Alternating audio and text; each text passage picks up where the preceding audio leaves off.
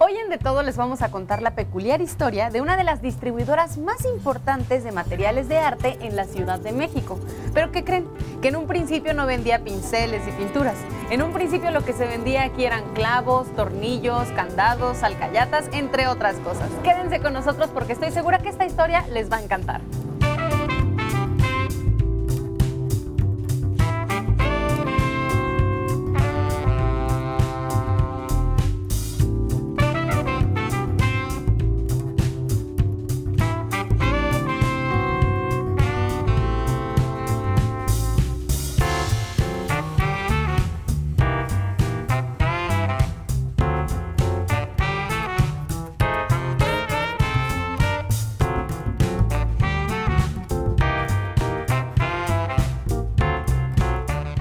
Casa Serra se fundó en 1906 y la fundó el señor Francisco Serra Clavaguera. Él este, vivía en, en Barcelona y se vino con, la, con lo de la guerra, se vino para México. Y él es- era escultor, dorador, tallador. Tenía su tallercito ahí en la calle, de, en la cerrada de Mesones. Tenía un taller donde él hacía muebles, sus trabajos de, este, de, de talla y todo. Entonces empezó a ver la gente que tenía buenas cosas, empezaron a, pedirle y a decirle que si no quería hacer algo, pero no, él estaba dedicado a su trabajo. Entonces después de eso, pues ya pensaron en poner una tlapalería, que es lo que es ahora de Bolívar del Centro. Y se convirtió de tlapalería que vendían ellos tornillos, clavos, a una casa de materiales para artistas.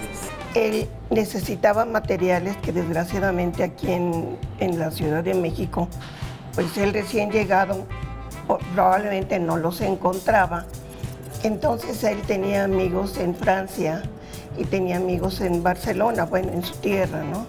Entonces empezaron a, empezó a él a escribirles y decirles que necesitaba material para su trabajo le empezaron a, a en- enviar poco a poco este, materiales y así fue como él fue un poco creciendo. Eso fue el inicio de Casa Serra y así posteriormente se fue importando, se fueron importando los colores al óleo, luego seguimos con los pinceles. Nos visitaban artistas como Diego Rivera, Arturo García Bustos, como muralista también, o Gorman también como muralista, Siqueiros, Rafael Coronel y Pedro Coronel. y también el maestro de Oaxaca, Francisco Francisco, Toledo, Toledo, sí. era un amor. Desde hace 45 años que llegué a este negocio, mi función principal era asistir al señor Serra para contacto con los proveedores. Aquí también pues tenemos un- varias eh, muestras de productos que teníamos desde ese entonces. Por ejemplo, esa cajita, aquí nos mandaban pues, una pasta que se utiliza para, para dorar. Antes de pegar el oro, se pone esa pasta. Estas herramientas las usaba el señor Serra, era escultor de madera. Todos estos productos eran de aquel entonces y se quedaron como un bonito recuerdo.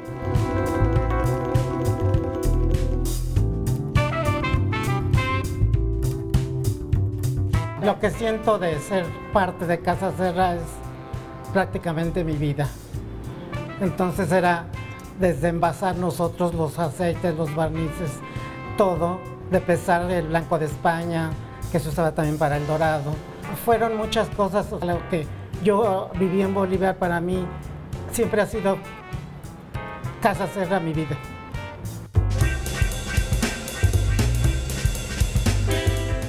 Distribuidora de materiales para arte tiene 114 años de existencia y en todos estos años siempre ha contado con personal muy bien capacitado para guiarte al momento de elegir tus herramientas de trabajo y puedas crear distintos tipos de obras de arte. Teresa Marmolejo es heredera de este saber y ella nos va a contar un poco acerca de algunas técnicas muy interesantes.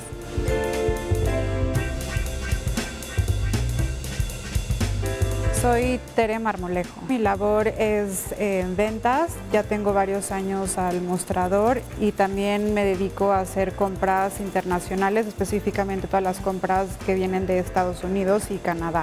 Tenemos una gran variedad de, técnicas. La principal es el óleo. El óleo es una de las técnicas más antiguas en, la historia del arte. En el caso del óleo, se mezcla con aceite de linaza, ese es el aglutinante principal, y tiene la característica de ser una pintura muy viscosa, tiene un secado muy lento. Para pintar necesitamos eh, la pintura, los medios, los pinceles. Los pinceles de acuerdo a lo que queramos hacer es lo que se tiene que utilizar. Por ejemplo, estos son de pelo de cerdo, tenemos de oreja de buey, sintéticos. Los color vinos son de pelo de oreja de buey. Tenemos varias formas. Este es un pincel en forma de lengua de gato. Este es un pincel de pelo de cerdo. Los de pelo de cerdo son más recomendados cuando se quiere hacer eh, más textura, ¿no? Que, que el artista quiera que el brochazo quede muchísimo más marcado. Otros pinceles nos ayudan a, lograr eh, capas y veladuras muchísimo más delgadas. Por ejemplo, este, el pelo de Marta, es el pelo más suave, que se recomienda para artistas que hacen obras figurativas, ¿no? en donde tienen que, hacer una pincelada que sea completamente lisa, sin que se vean los trazos, en donde podamos ver como las diferentes superposiciones de las, de las capas de pintura. También tenemos de pelo sintético, que son todos estos amarillos. Tenemos también las espátulas. Las espátulas nos ayudan también si queremos hacer texturas o si queremos hacer mezclas, ¿no? las mezclas que se hacen directamente en la paleta. Esta es la paleta y en la paleta ponemos la cantidad de óleo que, que vamos a utilizar.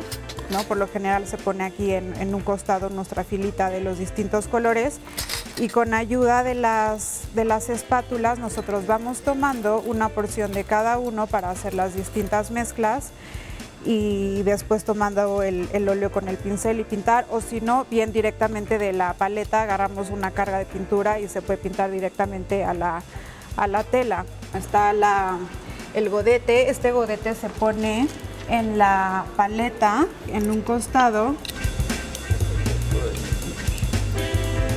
Colocada aquí dentro se pone aceite de linaza y aguarrás, el aceite como nuestro medio principal y el, el aguarrás que algunos lo utilizan también como medio, pero principalmente es el que nos va a ayudar a limpiar todo nuestro material y nuestro, nuestra área de trabajo.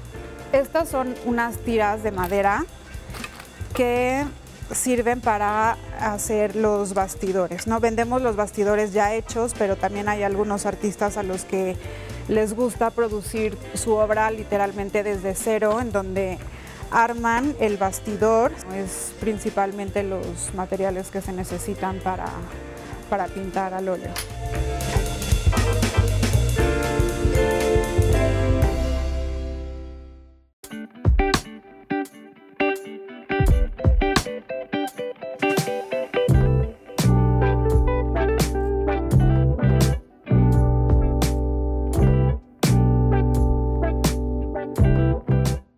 La técnica del dorado es nuestra técnica consentida. Para lograr el efecto del oro vendemos diferentes tipos de materiales. Aquí podemos ver los diferentes acabados que, hay en la hoja de oro. La hoja de oro falso tiene las características de eh, tener dos medidas específicas, 14 por 14 centímetros en el caso de los libros más pequeños.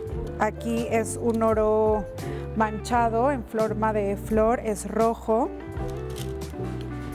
Estos como son eh, más cercanos como a la, pintura, se utilizan, los utilizan más como pintores o hay un pintor que lo, que lo pone de fondo en sus, en sus grabados cuando hace esa técnica.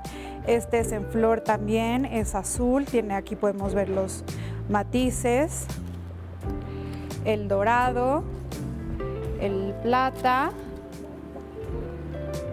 y el tono cobre, ¿no? que este sí es cobre real, la plata es aluminio y el oro, este tono se hace mezclando cobre y otros eh, metales. Les muestro, de este lado tenemos el oro fino. Para la obtención de la, hoja de oro,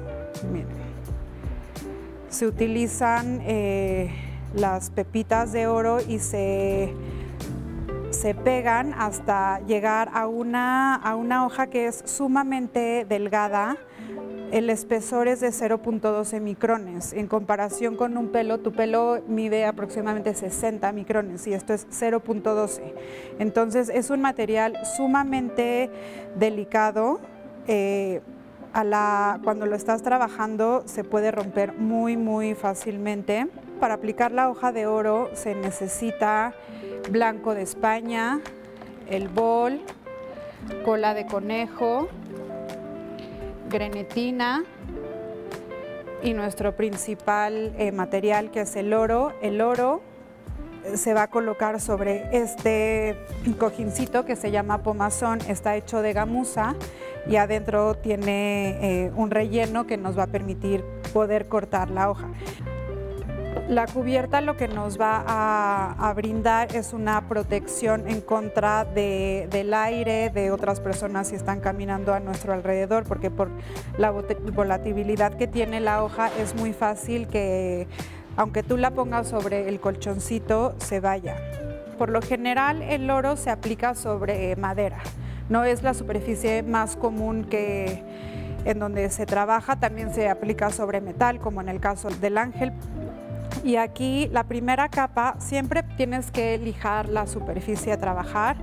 En el caso de la madera, después sellarla y posteriormente vas a aplicar una base de blanco de España o carbonato de calcio. Ahí dependiendo de los, de los doradores es el gusto que tienen a la hora de trabajar.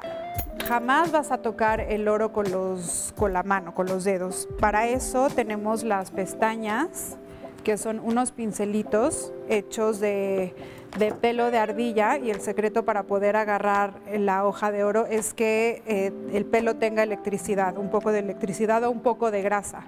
Entonces lo que hace la mayoría de la gente es que se pasa la pestaña sobre la frente y después toma la hoja y con la estática es cuando se logra... Eh, pegar la hoja a la pestaña y ya después se coloca sobre la superficie. Con una brocha se va a aplanar o también se puede hacer con algún paño de algodón.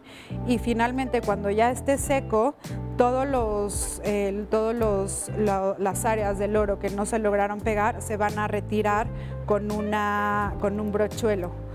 Un brochuelo suave para que no te raye el, el oro y el último paso, si tú lo que estás buscando es todavía sacarle muchísimo más brillo al oro, es con una piedra de ágata, esto es un bruñidor, se hacen de, la piedra de ágata, lo que vas a hacer es con movimientos sacas poco a poco el brillo hasta quedar en, en casi un espejo. Aquí podemos ver muy clara la diferencia del oro aplicada en un tono mate y aquí con el brillo. Para proteger el oro lo que recomendamos es una, una capa de goma laca que se diluye con alcohol para crear este barniz y que el oro se pueda proteger más. ¿no? El oro como es un, es un material natural pues va y está en muchas ocasiones en contacto con el, con el medio ambiente, necesita una protección. Tenemos diferentes tipos de maniquíes, modelos. El tradicional es esta figurita, son figuras eh, humanas que ayudan a los artistas a dibujar el cuerpo humano, a practicar la anatomía. La mayoría se puede mover justamente como para, para ver las diferentes posiciones del cuerpo, ¿no? diferentes ángulos de frente, de lado, por la parte de atrás, tienen gran, gran movimiento, tenemos femeninos, masculinos Y en los últimos años también se han eh, hecho otro tipo de maniquíes que son los de animales. Tenemos unos gatitos, perros, eh, caballo, jirafa, eh, lagarto, cocodrilo. También tenemos las manos, ¿no? estos, estos brazos que además de tener como la función principal que es la de ayudar, ser un soporte a, los artistas para dibujar el cuerpo humano, la anatomía humana o la anatomía animal, también son objetos muy bonitos, decorativos, ¿no? Que a veces te puedes, puedes comprar una mano o un maniquí y ponerlo en tu casa y le va a dar un toque muy, muy bonito. Estos son, son muy lindos también, ¿no? Los maniquíes tamaño de niño, de un adolescente. Tenemos también uno eh, tamaño adulto. Eh, tenemos los pies, las manos y cada vez se van fabricando otro tipo de, maniquíes que no son simplemente el original de cuerpo humano.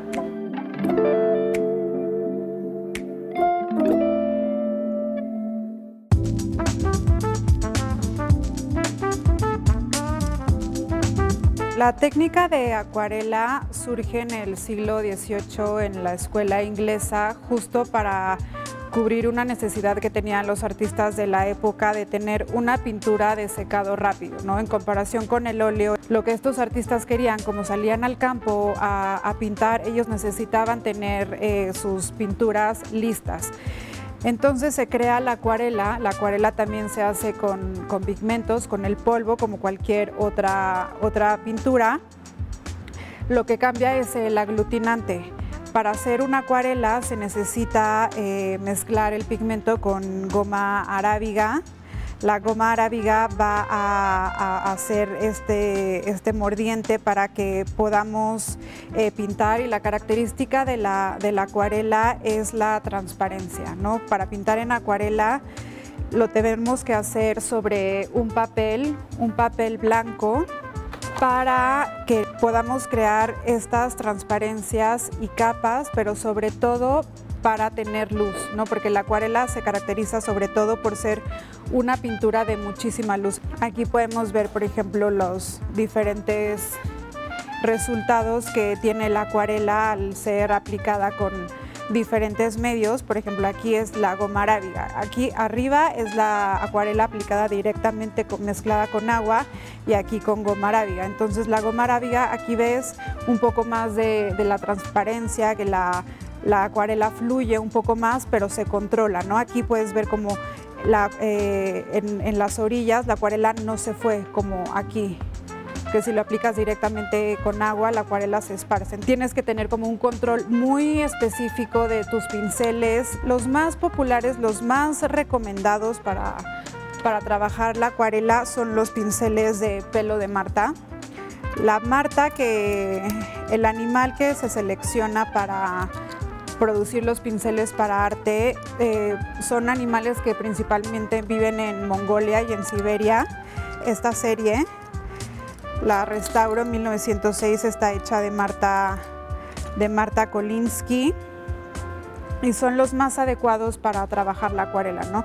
Que sí, también son pinceles caros, pero son pinceles que te van a durar toda la vida. Lo que tienen esto, este tipo de pelo es que absorben mucha agua, ¿no? Y para trabajar eh, con acuarela lo que tú necesitas es un muy buen pincel que te absorba agua, que te retenga la acuarela para que tú puedas estar trabajando. Y eso lo consigues con estos pinceles de, pelo de Marta. Otras presentaciones de, de la acuarela que es más eh, contemporánea son los plumones, donde tienes dos puntas. Es un eh, plumón, un marcador eh, que se ve normal, pero el pigmento por dentro es acuarela, ¿no? Entonces tú trabajas en el, en el papel y posteriormente con, el pincel creas el, el efecto de la acuarela y puedes seguir trabajando. En general para trabajar cualquier técnica eh, tienes que tener un papel libre de ácido para que te pueda tener una buena recepción y para que el material no se modifique con el, con el paso del tiempo y tenga una buena conservación. Para la acuarela lo mínimo que se recomienda en gramaje es 200 gramos porque como eh, tienes que utilizar tanta agua, un papel delgado eso no te lo va a permitir, el papel se va a romper. Entonces como mínimo 200 gramos hacia arriba. Hay papeles que son súper gruesos, como hay uno de Arches de 640 gramos, que es un cartón. Hay papeles que son, tienen el grano un poco texturizado, otros que lo tienen más. Hay algunos acuarelistas que justamente lo que buscan es que eh, por las transparencias de la acuarela lo que quieren es que se vea el grano del, del papel. Y hay otros papeles, por ejemplo este, que es un arches eh, satinado, es completamente liso, ¿no? Tiene una textura eh, muy, muy linda en donde puedes deslizar perfectamente bien el, pincel, pero pues el, como el resultado final va a ser eh, muy diferente a, trabajarlo con un papel muy texturizado. por lo general tienes que trabajar la acuarela sobre una tabla colocas la hoja de papel encima de la acuarela y con la ayuda de una cinta doble cara o una cinta azul pegas tu, la hoja sobre la tablita y ahí puedes empezar a trabajar y ya al final retiras este pegamento y tienes eh, tienes la hoja. ¿Por qué se necesita un soporte rígido? Porque el papel cambia. Al, entrar en contacto con agua, el papel se va modificando. Entonces tú lo que necesitas es que el papel entre en tensión para poder estar como estirado todo, todo el tiempo y no pierda la forma a la hora que tú estás pintando. Estos pinceles también son muy lindos. Estos son como más pensados para para wash, pero también funcionan para acuarela. El pelo sintético, eh, en comparación con el natural, a la hora de trabajar la acuarela, aunque funciona, no retiene tanta agua. Es muy firme, entonces eh, a la hora de trabajarlo, no tienes un buen control del color sobre el papel, ¿no? Entonces, a la hora de estar como haciendo las pinceladas, puede haber un descontrol y tener como un splash de la acuarela, cosa que jamás te va a pasar con un pincel de pelo, en donde siempre se va a mantener la, forma cuando regresa el pincel a su posición original. Esto lo recomendamos mucho para wash, para wash o para, para acrílico también son, son perfectos, hay en forma plana, estos redondos, pues son muy lindos, ¿no? Que tengas el mango transparente.